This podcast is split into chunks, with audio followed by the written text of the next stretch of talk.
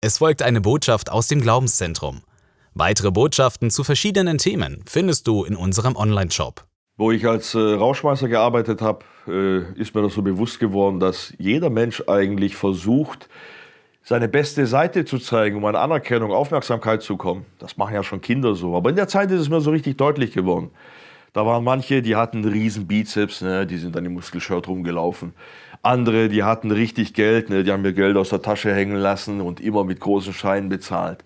Andere, die sahen richtig gut aus, ne, die haben ihre Reize und Rundungen so präsentiert, dass das jeder mitkriegt. Jeder versucht, die beste Seite nach außen hin zu zeigen. Da gab es Leute, die waren richtig gut in irgendwas. Ja? Sport oder Stars in irgendwelchen Sachen. Die kannte man. Wow, der ist Meister in, in, in Kickboxen. Das war eine Miss Germany und hast du nicht gehört. Ne? Ich war ja umgeben mit lauter Leuten in der Top-Kategorie, weil jeder es schafft, seine beste Seite zu zeigen. Nur aber, weißt du, wenn man ein bisschen länger mit den Leuten zusammen ist, dann merkt man ja, liebe Zeit, die haben auch eine andere Seite. Da gibt es äh, dann auch äh, äh, ja, die Erlebnisse, die man dann äh, unter Thema Schockerfahrungen abstempelt, wenn man dann sieht, wie sich die Leute geben äh, in der Realität, wenn das Rampenlicht abgeschaltet ist. Ich meine, das ist doch nichts Neues. Äh, der größte Star damals zu meiner Zeit war ja Michael Jackson. Und was für eine, was für eine Realität hatte er? Ja? Identitätsstörung. Er war ja schwarz, wollte ein Weißer sein die ganzen sexuellen Perversionen, Drogenabhängigkeit, Medizin und wie er am Schluss gestorben ist. Was ist mit Whitney Houston? Das war die beste Sängerin damals. Und was ist aus der geworden? Leute, so viele können nach außen hin eine tolle Seite zeigen, aber innen drin ist alles fertig. Und äh, diese Realität dahinter, die hat mich mehr und mehr erschreckt.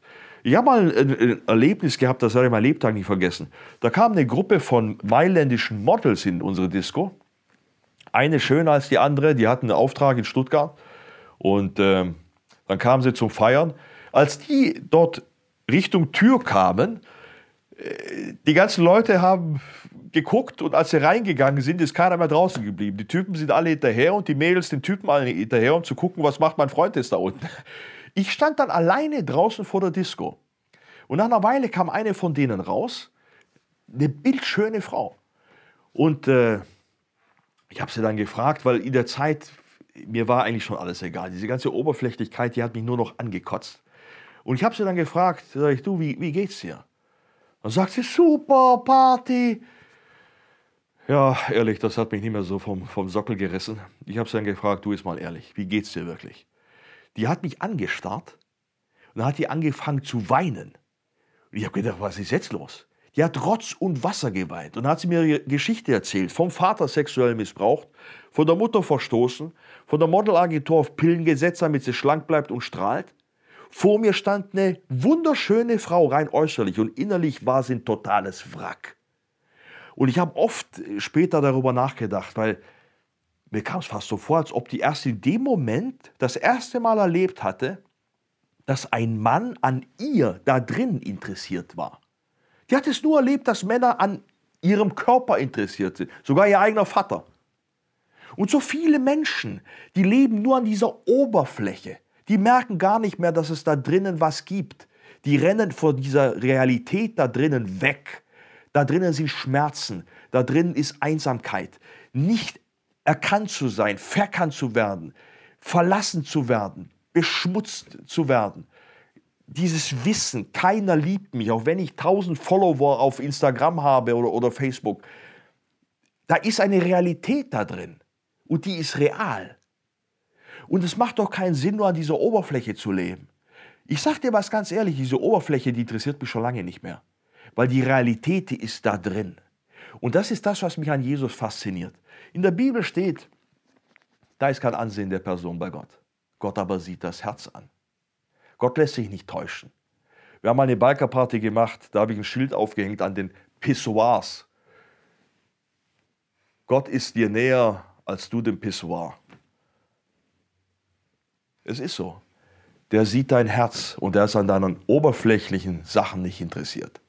Die Frage ist, ob ich mit dieser Realität vor Gott ehrlich werde. Wir spielen oft den anderen tollen Macker vor. Ich bin so ein toller Typ und dann denke ich, oh, ich bin auch ein echt toller Typ. Gottes Geist hat mir mal eine Frage gestellt. Wer kennt dich durch und durch und liebt dich trotzdem? Und ich dachte damals, mich kennen auch viele. Ich bin der Bodybuilding-Meister, ich bin bekannt als Rauschmeißer in, in all den Städten hier, alle kennen mich. Nein, nein, war die Frage nochmal. Wer kennt dich durch und durch? Ich frage nicht, wer erkennt dich rein äußerlich. Schwarzenegger erkennst du auch, aber kennst du ihn, sein Herz? Wer kennt mich durch und durch? Und plötzlich merkte ich, wer kennt alle meine Gedanken? Wer kennt meine Unsicherheiten? Wer kennt all meine Grenzen? Wer kennt alle meine wahren Motivationen, Dinge zu tun oder Dinge nicht zu tun? Wer kennt meine seelischen Abgründe? Wer kennt die Sünde meines ganzen Lebens? Mir ist ganz unheimlich geworden. Ich dachte, wenn es einen gibt, der mich kennt, der würde sich voller Abscheu abwenden und weggehen. Aber Gott hat die Frage wiederholt, wer kennt dich durch und durch und liebt dich trotzdem? Und plötzlich wurde mir so bewusst, Gott liebt mich nicht, weil ich einen dicken Bizeps habe. Der liebt mich nicht, weil ich ein toller Typ bin, sondern er liebt mich trotzdem. Und das finde ich das Tolle. In Gottes Liebe ist eine ganz gehörige Portion Trotz. Er trotzt Sünde, Tod und Teufel auch am Kreuz. Dort stirbt Jesus für dich. Nicht, weil wir so tolle Typen sind, sondern weil er uns liebt. Weil wir diese Liebe brauchen. Trotz unserer Sünde, trotz unseres Versagens, trotz unserer Elendigkeit liebt er uns. Weißt du, zu wissen, dass Gott mich trotzdem liebt, das ist das, was mich gerettet hat. Das ist das, was mich aus meinen Illusionen befreit hat. Du bist vielleicht ein Trotzkopf, rebellisch gegen Gott. Du meinst, du brauchst Gott nicht. Ich kann dir eines versprechen. Gegen Gottes Trotz kommst du nicht an. Da hast du keine Chance. Er starb trotzdem für dich. Du kannst Gott verleugnen, du kannst Gott beschuldigen für all das Elend der Welt. Du kannst sagen, du willst mit ihm nichts zu tun haben. Du kannst Gott ins Angesicht trotzen und du kannst es nicht verhindern, dass er aus Liebe für dich gestorben ist. Er hat es trotzdem getan. Du kannst dich fragen, wie lange du diesen Weg fortsetzen willst. Ich habe meine Flucht vor Gott und meine Rebellion aufgegeben und gemerkt, das ist das Beste, was ich habe tun können.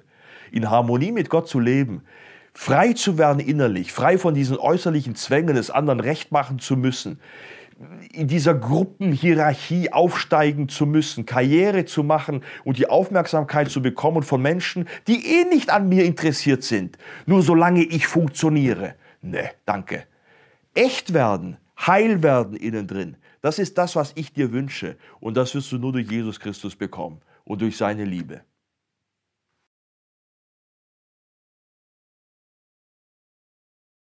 Dies war eine Botschaft aus dem Glaubenszentrum. Für weitere Informationen besuche uns unter glaubenszentrum.de. Weitere Botschaften findest du auch unter shop.glaubenszentrum.de.